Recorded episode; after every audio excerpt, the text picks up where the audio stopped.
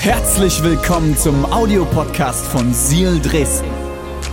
Wenn du Fragen hast oder den Podcast finanziell unterstützen möchtest, dann findest du uns auf sealchurch.de.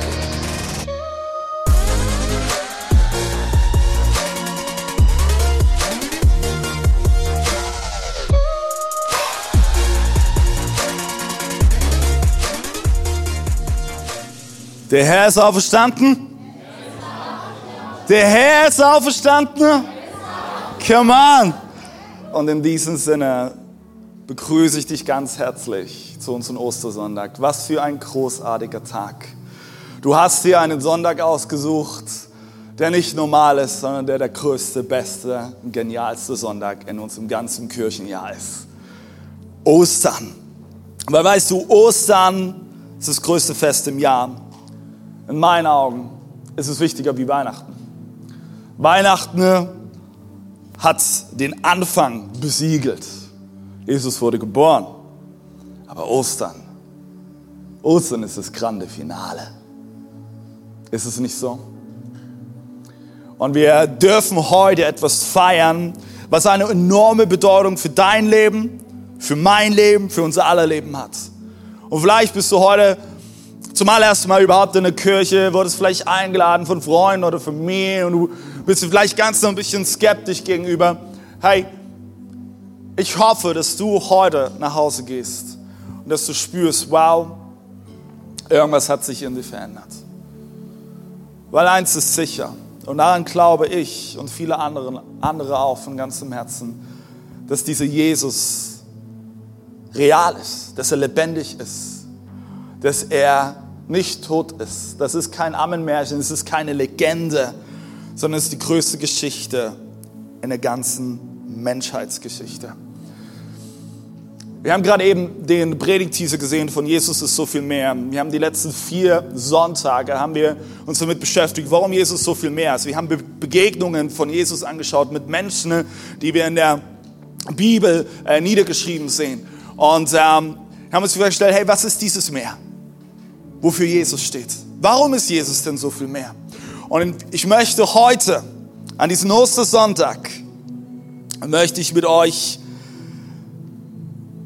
die Predigt anschauen und ich habe sie mit dem Titel überschrieben, so viel mehr Hoffnung. So viel mehr Hoffnung. Das Spannende ist, wenn wir jetzt über 2000 Jahre zurückspulen würden, zu der Zeit, als Jesus gerade eben gestorben war. Das ist der Karfreitag, wo wir uns daran erinnert haben. Und jemand in diesen Raum gekommen wäre zu den Jüngern und gesagt hätte, oh, so viel mehr Hoffnung, dann hättest du wahrscheinlich in sehr, sehr betrübte Gesichter geschaut. Weil weißt du, für uns ist es heute einfach zu sagen, so viel mehr Hoffnung an Ostern. Aber für die Jünger Jesu, der engste Kreis, die Jesus nachfolgten, sah das damals ganz anders aus. Ich glaube, als Jesus starb, starb die Hoffnung der Jünger. Sie haben alles auf Jesus gesetzt, dem Sohn Gottes. Sie sind ihm nachgefolgt. Sie haben ihr Leben mit diesem Jesus geteilt, aber dann starb er an Karfreitag und damit starb für sie die Hoffnung. Als Jesus starb, gab es auch keine Christen mehr, denn es gab keinen Christus mehr.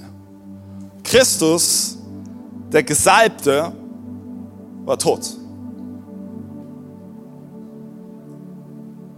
War einfach nicht mehr da. Und was blieb zurück? Zurück blieb eine traurige Mutter, Maria, die sicherlich von Anfang an wusste, dass Jesus ein sehr, sehr besonderer Mann war. Dass er der Sohn Gottes ist. Aber ich glaube, in dem Moment, als sie ihren Sohn da am Kreuz hing sie, war das sicherlich ganz anders. Mein Sohn ist tot. Und was ist mit den, mit den verrückten gallischen Fischern, oder? Drei Jahre sind sie ihnen nachgefolgt und irgendwie haben sie vielleicht dann gedacht, dass Jesus gestorben ist, bei mit drei Jahren meines, unseres Lebens verschenkt. Boah, Jesus ist nicht mehr da. Und Jesus starb und sie holten Jesus vom Kreuz. Sie legten ihn in das Grab von Josefs Familie. Und alle gingen an diesem Karfreitag enttäuscht, traurig nach Hause. Und sie haben wahrscheinlich gedacht, das war's. Aber wir wissen heute, das war es nicht. Denn da kam noch mehr, oder? Da hat noch einiges drauf auf sich warten lassen. Und das möchte ich heute mit euch anschauen. Ich spreche ein Gebet und dann werden wir tiefer reinsteigen in die Ostergeschichte. Jesus, wir danken dir so sehr heute für diesen Sonntag. Wir danken dir, dass du hier bist. Wir danken dir, dass du über allen stehst und dass wir uns heute daran erinnern dürfen, du bist auferstanden. Du hast deinen Sohn gesendet und er hat den Tod besiegt. Wir lieben dich, Jesus. Amen. Vielen Dank, Josef.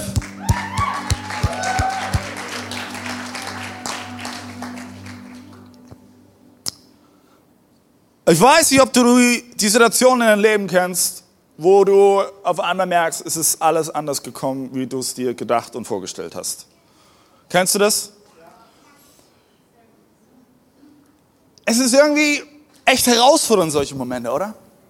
Und so in etwa müssen sich auch die Jünger gefühlt haben, weil Jesus war gestorben und ich glaube, niemand wollte mehr den Traum von Jesus leben und noch wollte jemand die Bewegung die begonnen hatte mit Jesus, fortführen.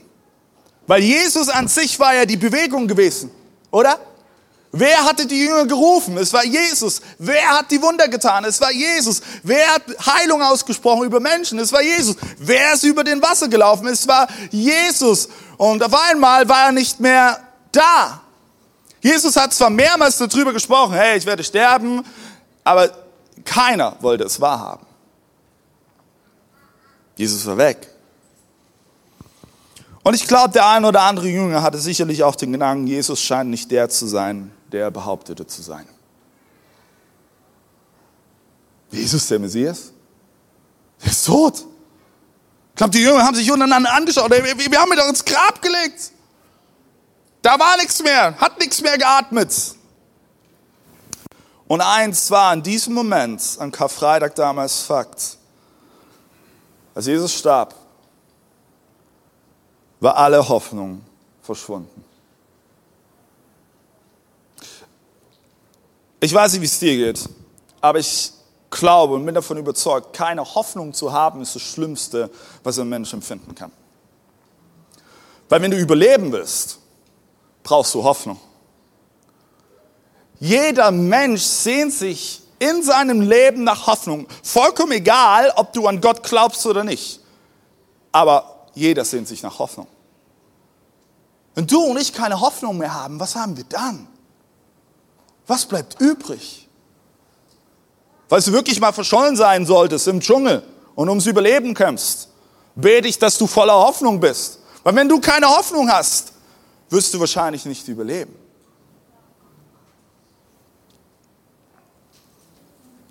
Und ich glaube, so ähnlich haben sich die Jünger am Anfang gefühlt. Aber dann kam der Sonntag, Ostersonntag, der alles veränderte. Jesus lag in diesem Grab. David, können wir das Licht ein bisschen dämmen? Mach's mal dunkel. Jesus lag in diesem Grab. Es war still, totenstill. Und auf einmal erfüllte diese Grabhöhle folgendes Geräusch. Bom, bom, bom, bom, bom, bom, bom, bom. Das Herz fing wieder an zu schlagen. Auf einmal füllte sich der Leib von Jesus wieder mit Atem. Und er fing wieder an zu atmen. Sein Herz fing an zu schlagen und er kam zurück ins Leben. Er besiegte den Tod am dritten Tag. Jetzt kannst du es wieder heller machen. Er ist ja auferstanden, David. Jesus lebt. Und er verließ das Grab. Und er war nicht mehr eine Leiche, eingehüllt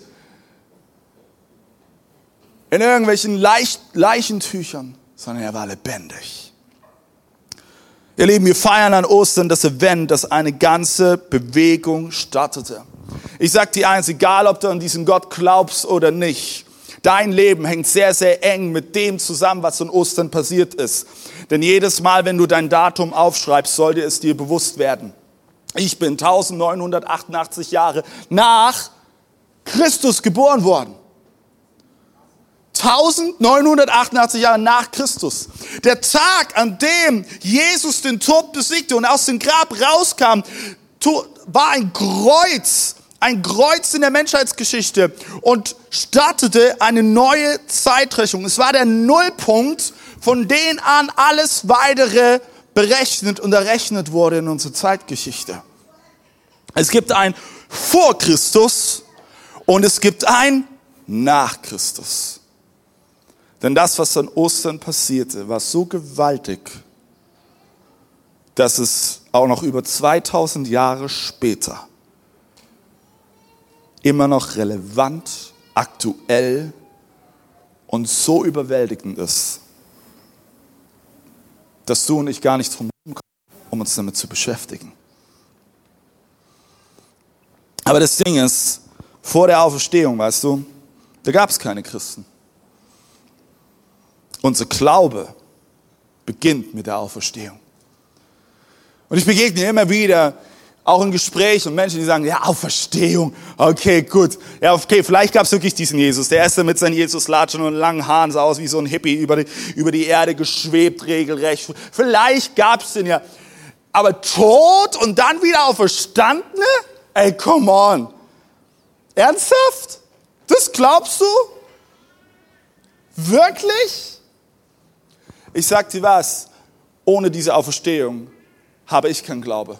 Ohne diese Auferstehung hast du keinen Glauben. Diese Auferstehung ist keine Legende. Diese Auferstehung ist das Fundament deines und meines Glaubens. Es ist, ist der zentrale Punkt des Christentums. Denn ein für alle Mal hat Gott damit ein Ausrufezeichen gemacht und hat gesagt, ich bin der Sieger. Der Tod ist besiegt. Vor der Auferstehung gab es keine Christen, aber danach startete die Bewegung. Und meine Lieben, was für eine Bewegung. Kurze Zeit später, nach diesem Ostersonntag, 50 Tage später zu Pfingsten, was dieses Jahr noch vor uns liegt, wird der Moment sein, wo die Jünger sich versammeln in Jerusalem. Sie, sie, sie versammeln sich und sie beten und auf einmal passiert etwas Gewaltiges. Ein Donnern, ein Rauschen und sie empfangen gemeinsam den Heiligen Geist. Und das ist der Startpunkt für eine Bewegung, die bis heute anhält und von der wir Teil sind. Das kannst du gerne nachlesen, Apostelgeschichte 2. Es hat mit 120 Jüngern angefangen und es wurde daraus eine weltweite Bewegung, zu der heute 2,26 Milliarden Menschen weltweit gehören. Zu Ostern startete eine Bewegung, die zur größten Bewegung der gesamten Welt wurde. 2,2 Sechs Milliarden Menschen. Wow. Etwas war passiert, das alles veränderte. Alles. Irgendwas muss geschehen sein, was so gewaltig war, dass es bis heute und darüber hinaus Auswirkung hat. Wenn etwas über 2000 Jahre immer noch eine Auswirkung hat, dann muss es eine sehr, sehr große Kraft am Anfang gewesen sein. Bis heute. Ich möchte mal mit euch gemeinsam lesen in Markus Kapitel 16 ab Vers 1. Ihr könnt gerne am Screen mitlesen oder in euren Bibeln, digital oder analog. Markus Kapitel 16, Vers 1. Am Abend, als der Sabbat vorbei war, kauften Maria aus Magdala und Maria, die Mutter von Jakobus, und Salome wohlriechende Öle, um den Toten damit zu salben. Ganz früh am Sonntagmorgen, Ostersonntag, okay? Als die Sonne gerade aufging, kamen sie zum Grab Unterwegs hatten sie noch zueinander gesagt, wer wird uns den Stein vom Grabeingang wegrollen? Fast schon ein bisschen zu spät, dass ihnen das eingefallen ist. Ne? Also fünf, sechs Frauen, keine Ahnung, wie viel es am Ende waren wirklich, gehen zum Grab und dann so, oh, stimmt, da ist ja dieser tonnenschwere Stein vorm Grab. Wie kommen wir eigentlich ins Grab rein? Denn der Stein, das sind Vers 4, der Stein war sehr groß. Aber als sie hinsahen, bemerkten sie, dass der schon weggerollt worden war. Und mein Lieben, ich will hier kurz einladen, wir reden hier nicht von, von so einem kleinen Pflasterstein oder von irgendwie so, so einem Stein. Das war, das war ein Riesenteil. Der wog wahrscheinlich irgendwas zwischen fünf bis zehn Tonnen und musste mit verschiedensten Gerätschaften, indem man das, das Hebelgesetz einfach irgendwie gemeinsam umrechnete und umsetzte, ähm, wenn sie damals schon zu viel von Physik verstanden haben, keine Ahnung, mussten sie irgendwie dieses Ding da wegkriegen. Und stell dir mal vor, die Frauen laufen auf das Grab zu, die sind noch in absoluter Trauer versuchen sich vielleicht davon abzulenken, von dieser Trauer und so, hey, was machen wir mit den Steinen, wie kommen wir da rein? Und dann kommen sie dort an und auf einmal, Maria, der Stein, der Stein, der ist weg. Ich glaube, die haben sich alle in dem Moment angeguckt, so, sicherlich haben sie nicht gesagt, äh, hast du den wegge... Nee. Hast, hast du? Vielleicht haben sich die Männer irgendwie nachts einen Spaß gemacht und haben den schon weggerollt. Nein, ich glaube, die, die waren vollkommen erstarrt, als sie sahen, dieser Stein. War schon weggerollt. Vers 5, wir lesen weiter. Sie gingen in die Grabkammer hinein und sahen dort auf der rechten Seite einen jungen Mann in einem weißen Gewand sitzen. Sie erschraken sehr, das kann ich mir so richtig vorstellen. Stell dir mal vor, du gehst in so eine Höhle rein, du wartest einen Toten und dann sitzt dort ein junger Mann in einem weißen Gewand, vollkommen strahlend, lichterloh und sagt, hi. Ich glaube, du kannst dir noch so viel Mühe geben, damit du die Leute nicht erschreckst, die reinkommen. Alter, stell dir das mal vor. Ich hätte mir die Hose gemacht. Sagt, hey, ihr sucht bestimmt Jesus, oder? Und dann lesen wir weiter. Er aber sagte zu ihnen, habt keine Angst. Habt keine Angst. Ihr sucht Jesus aus Nazareth der ans Kreuz genagelt wurde. Und jetzt kommt der Satz, er ist nicht hier. Lass uns mal sagen, er ist nicht hier. Eins, zwei, drei. Er ist nicht hier. Er ist nicht hier. Ihr sucht Jesus. Hey, der, der ist nicht da. Der ist nicht da. Gott hat ihn vom Tod auferweckt. Hier, hier seht ihr die Stelle, wo sie ihn hingelegt hatten. Und nun geht und sagt seinen Jüngern, und Achtung, vor allem Petrus, finde ich, find ich super. Das, das, erinnert mich so manchmal an mein Zuhause. Wenn unsere Eltern uns irgendwas gesagt haben und dann so, hey, sag das mal deinen Geschwistern, vor allem David, so hieß es nämlich immer bei uns. Und wir, und wir werden auch gemeinsam herausfinden, warum der Engel sagte, vor allem Petrus. Und nun geht und sagt zu den Jungen, vor allem Petrus, er, also Jesus, geht euch nach Galiläa voraus. Dort werdet ihr ihn sehen, genau wie er es euch gesagt hat. Da verließen die Frauen die Grabkammer und flohen. Sie zitterten vor Entsetzen und sagten, niemanden ein Wort. Solche Angst hatten sie. Wir wissen, wenn wir die Geschichte weiterlesen, erzählen die Frauen darüber. Und sie erzählen es den anderen Jüngern und auch vor allem Petrus. Und der Engel sagt hier, Jesus wird ihn vorausgehen nach Galiläa. Und kurze Zeit später in dieser Ostergeschichte lesen wir die Stelle, wo die Jünger Jesus auferstanden nach dem Tod zum allerersten Mal begegnen. Und was ich so sehr an dieser Stelle liebe, ist, Jesus setzt sich mit seinen Jüngern hin und frühstückt erstmal.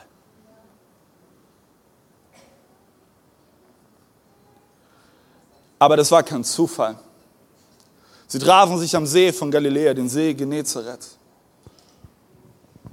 Und ich kann mir vorstellen, dass es vielleicht sogar genau die Stelle war, wo Jesus über drei Jahre zurück seine Jünger zum ersten Mal rief.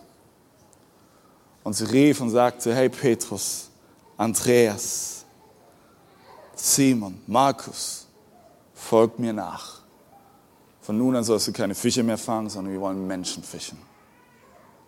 Und da saßen sie nun und die Jünger konnten ihren Augen nicht trauen. Da war der Jesus. Er lebte. Er war nicht tot. Und in diesem Moment passierte etwas in den Inneren der Jünger. Und ich garantiere dir, seit diesem Moment können die Markus, Matthäus, Johannes, Lukas, Andreas, Petrus und alle anderen eins sagen, deine Hoffnung ist nicht umsonst. Deine Hoffnung ist nicht umsonst. Jesus lebt. Er ist nicht mehr tot. Er ist auferstanden. Und weißt du, wen ich von, in dieser Konstellation am gewaltigsten finde? Jakobus, der Bruder von Jesus. Ich meine, stell dir mal vor, was bräuchte es, dass dein Bruder dich überzeugt, dass er Gottes Sohn ist? Du bist sein Bruder. Stell dir das mal vor. Ja, ja, du, du Gottes Sohn. Ehrlich? Ehrlich? Ernsthaft? Aber selbst Jakobus hat es bezeugt. Ja, er ist Gottes Sohn. Er ist lebendig. Er ist auferstanden von den Toten. Und deswegen können sie dir sagen heute, wenn sie eben, hey, deine Hoffnung ist nicht umsonst. Deine Hoffnung auf mehr vom Leben, die ist nicht umsonst. Deine Hoffnung auf Frieden, diese Hoffnung ist nicht umsonst. Deine Hoffnung auf Freude, hey, diese Hoffnung ist nicht umsonst. Deine Hoffnung auf Einheit oder Gesundheit, all diese Hoffnung, sie ist nicht umsonst. Diese Hoffnung gibt es. Aber du musst eines verstehen. Hoffnung ist nicht Optimismus. Optimismus ist psychologisch. Hoffnung ist theologisch. Weil Optimismus, was bedeutet das? Optimismus ist einfach nur persönliches Vertrauen in sich selbst. Ich kann das, ich schaffe das, das bekommst du hin. Hoffnung Hoffnung ist persönliches Vertrauen in Gott. Persönliches Vertrauen in Gott.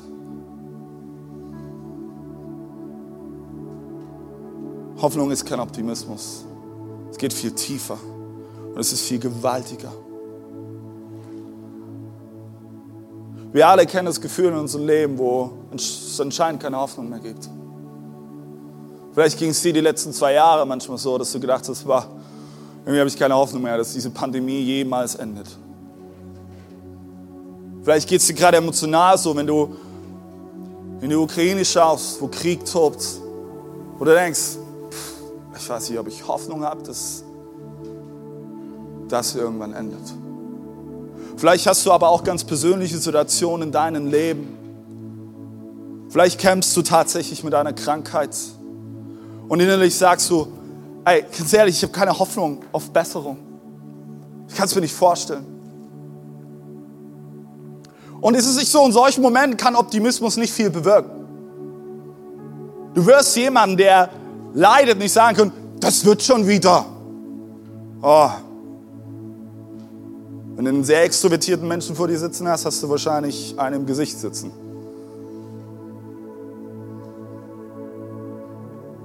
Aber lass mich dir heute sagen, ganz egal, welche Situation in deinem Leben gerade eben ist, wo du das Gefühl hast, es gibt keine Hoffnung mehr, lass mich dir Folgendes sagen, deine Hoffnung ist nicht umsonst. Und in der Bibel wirst du feststellen, zum Beispiel Petrus, der kann dich sehr, sehr gut nachvollziehen. Und er ist wahrscheinlich der Erste, der sagt, hey, ich verstehe dich. Ich verstehe, dass du zweifelst. Ich verstehe, dass du herausgefordert bist und Hoffnung verloren hast. Ich stand in den Reihen, als meine Hoffnung starb. Als Jesus da am Kreuz hing und seinen letzten Atemzug geatmet hatte. Es ging sogar so weit, dass ich meine Hoffnung verleugnete. Weil Petrus war es, den anderen um ihn herum dreimal sagten, hey, du gehörst doch auch zu Jesus, oder? Du bist doch einer von denen. Und Petrus antwortete, nö, nö, nö, Jesus? Keine Ahnung. Muss mich verwechseln. Aber an diesem Morgen, als Jesus mit seinen Jüngern gemeinsam am See Genezareth saß, sie frühstückten, war diese Hoffnung auf einmal in Petrus sein Herz wieder lebendig und kam zu neuen Leben. So wie diese Hoffnung in deinem Leben zu neuen Leben kommen kann. Und erinnerst du dich noch, dass der Engel sagte zu den Frauen, hey, geht und erzählt den Jüngern davon und vor allem Petrus? Erinnerst du dich? Petrus sollte derjenige sein, zu dem kurze Zeit später Jesus sagen würde, Petrus, mit dir möchte ich meine Gemeinde bauen. Petrus, der Fels. Und Petrus selbst schrieb einige Zeit später in 1. Petrus Kapitel 1, 21, schrieb er, durch ihn, Jesus, glaubt ihr an Gott, der ihn von den Toten auferweckt hat und ihm Herrlichkeit verliehen habt. Deshalb könnt ihr nun euren Glauben und Achtung, eure Hoffnung auf Gott richten. Lass mich dir heute an diesem Ostersonntag vielleicht eine persönliche Frage stellen. Du darfst sie in dein Herzen beantworten. Worauf richtest du deine Hoffnung? Worauf? Weil ich sag dir eins, wenn du deine Hoffnung auf Erfolg setzt oder deinen Status oder dein Einkommen oder deine Sexualität, deine Popularität. Wenn du deine Hoffnung auf deine Kraft setzt, dein Können, deine Karriere, deine Familie oder deine Beziehung, ich garantiere dir eins, es wird nicht klappen. Es wird nicht funktionieren. Und ich verrate dir warum. Weil all diese Dinge werden sich irgendwann verändern. Keines dieser Dinge und ich könnte diese Liste fortsetzen. Keines dieser Dinge ist konstant.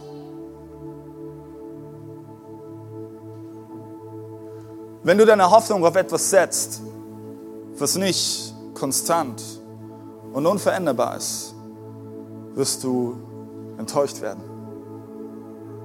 Auf kurz oder lang. Das ist das, was wir in unseren Beziehungen immer wieder erleben, oder? Beziehungen sind das Schönste, aber auch das Herausforderndste, oder?